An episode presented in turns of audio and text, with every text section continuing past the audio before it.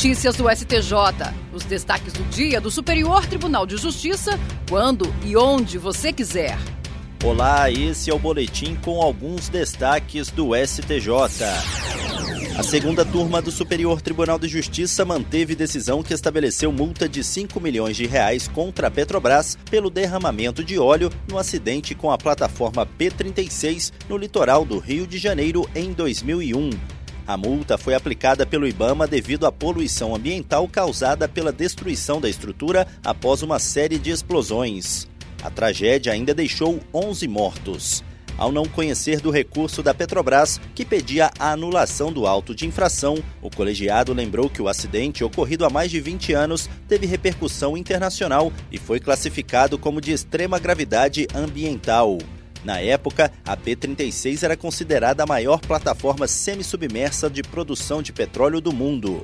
Segundo a Petrobras, a pretensão de executar a multa estaria prescrita em razão do decurso do prazo de cinco anos desde o trânsito em julgado do processo administrativo que confirmou o auto de infração. A empresa também alegou que não teria sido demonstrada nos autos a ocorrência de poluição ambiental, não tendo havido, segundo a petrolífera, comprovação de danos à saúde humana e aos animais da região. O relator, ministro Francisco Falcão, destacou que as instâncias ordinárias afastaram a ocorrência de prescrição no caso e ressaltaram que, ao longo do processo administrativo, a Petrobras buscou todos os meios para o exercício de defesa, não tendo havido inércia da administração pública em concluir o procedimento de confirmação do auto de infração. A quinta turma do Superior Tribunal de Justiça acolheu o pedido do Ministério Público Federal para determinar o início do cumprimento provisório da pena de prisão dos réus condenados pela chacina de Unai. No episódio ocorrido em 2004, três auditores fiscais e um motorista do Ministério do Trabalho foram assassinados enquanto exerciam fiscalização em área rural do município de Unai, em Minas Gerais. A decisão do colegiado ocorreu em renovação parcial de julgamento determinada pelo Supremo Tribunal Federal. Antes, em setembro do ano passado, a quinta turma havia redefinido as penas dos réus e rejeitado o pedido do Ministério Público Federal para início da execução provisória. O ministro esclareceu que o indeferimento anterior do pedido de execução provisória das penas dos réus teve amparo na jurisprudência de ambas as turmas de direito penal do STJ, segundo as quais, apesar da regra trazida pelo pacote anticrime, não seria possível a execução provisória dos vereditos condenatórios do júri. Entretanto, segundo Ribeiro Dantas, a decisão do Supremo mostra que, pelo menos até o momento, a Corte Constitucional entende como válida a execução provisória das penas do júri nas condenações iguais ou superiores a 15 anos de prisão. Ribeiro Dantas destacou que o STF não cassou o acórdão anterior em relação à dosimetria das penas. O proprietário rural Noberto Mânica, acusado de ser o mandante do crime, foi condenado a 56 anos e 3 meses de reclusão.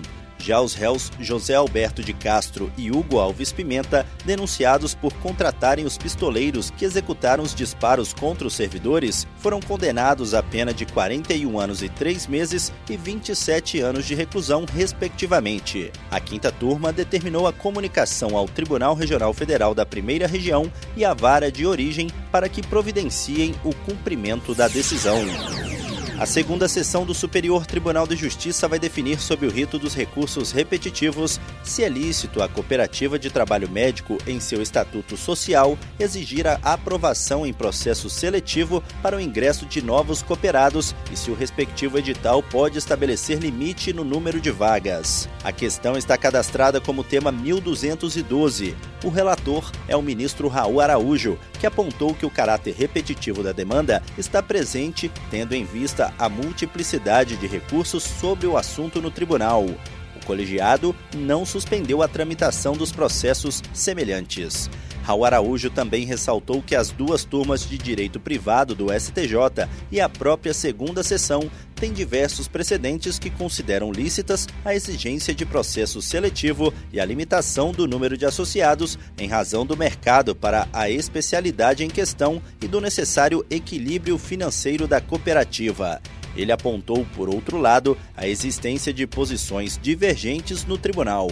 A possibilidade de aplicar o mesmo entendimento jurídico a diversos processos gera economia de tempo e segurança jurídica.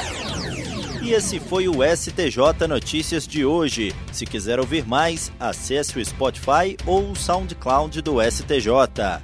Tchau, tchau.